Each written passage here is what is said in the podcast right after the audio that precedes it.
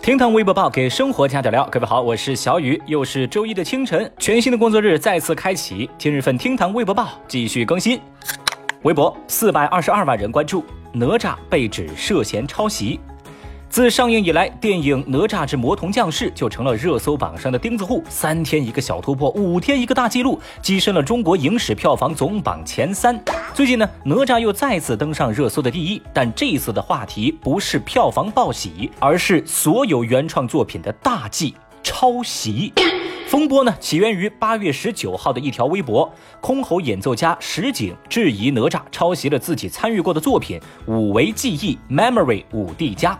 此后呢，石井接连发文说，二者的脚本故事几乎是惊人的一致。再到后来，五维记忆的版权方中影华腾发文质疑电影《哪吒》和五维记忆创意秀脚本的故事相似，场景一致，甚至呢一边在微博上喊话电影《哪吒》的导演饺子来对剧本，一边呢又立马在线下召开了一场新闻发布会，表示要公开维权。哦，事件几经发酵，微博网友们的反应呢比较一致，大家都。比较维护哪吒，原因呢也很简单，中影华腾从海报、主题、阴阳、场景等对哪吒的抄袭指控啊，被微博网友们一一打脸，甚至五维记忆还被人挖出某个场景是盗用了别人特效师的作品，战火一度烧到了知乎，而关于五维记忆的黑料也被越来越多的人挖了出来。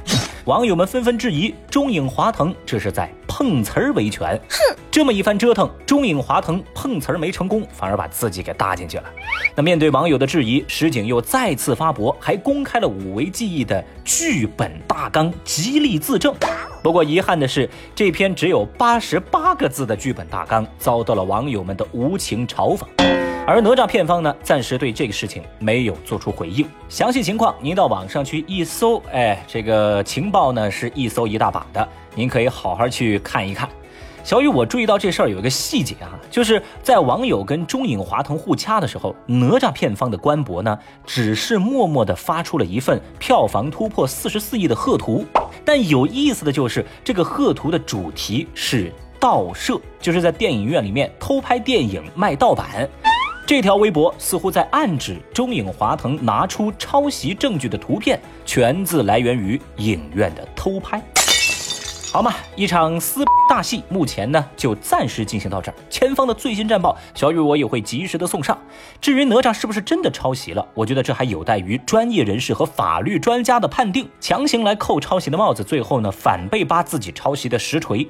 有的人呢，可能真的是偷鸡不成蚀把米，神经病啊！小雨，我在这儿突然就想起了人民网之前发过的一篇文章，这篇文章叫做“与其坐而联想，不如奋起华为”。我从未见过有如此厚颜无耻之人。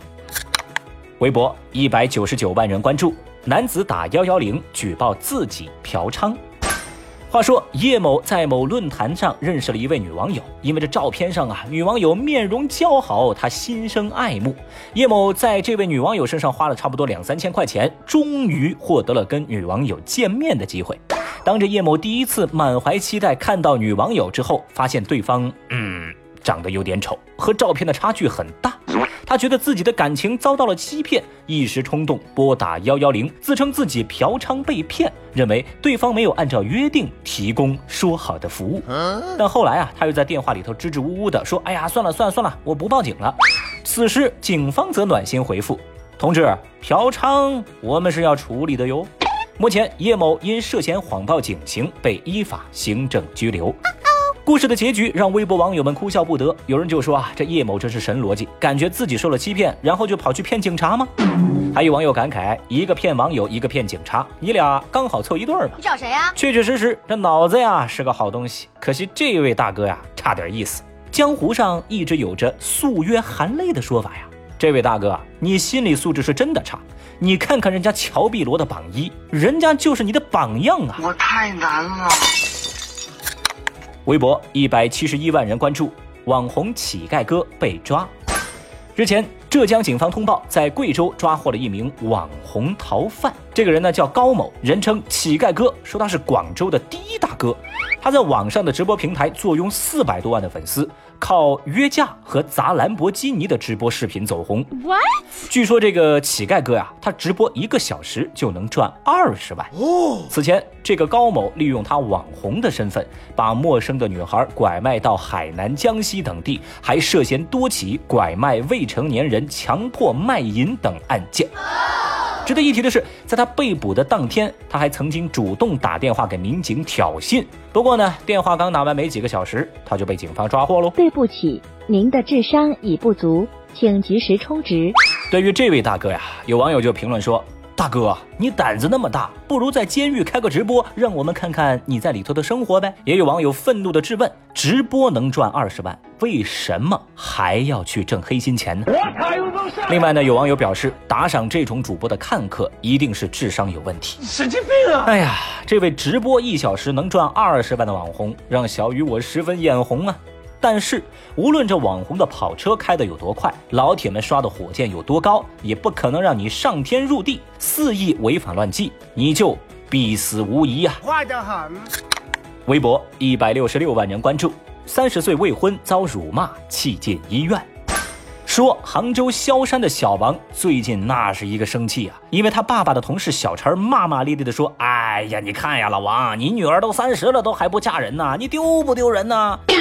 就因为这样的言论，小王非常气愤，前去找这个小陈理论。但是呢，自己父亲老王的同事小陈始终觉得自己没错。小陈还说啊，我有一句话说的不对吗？我说的都是真话嘛。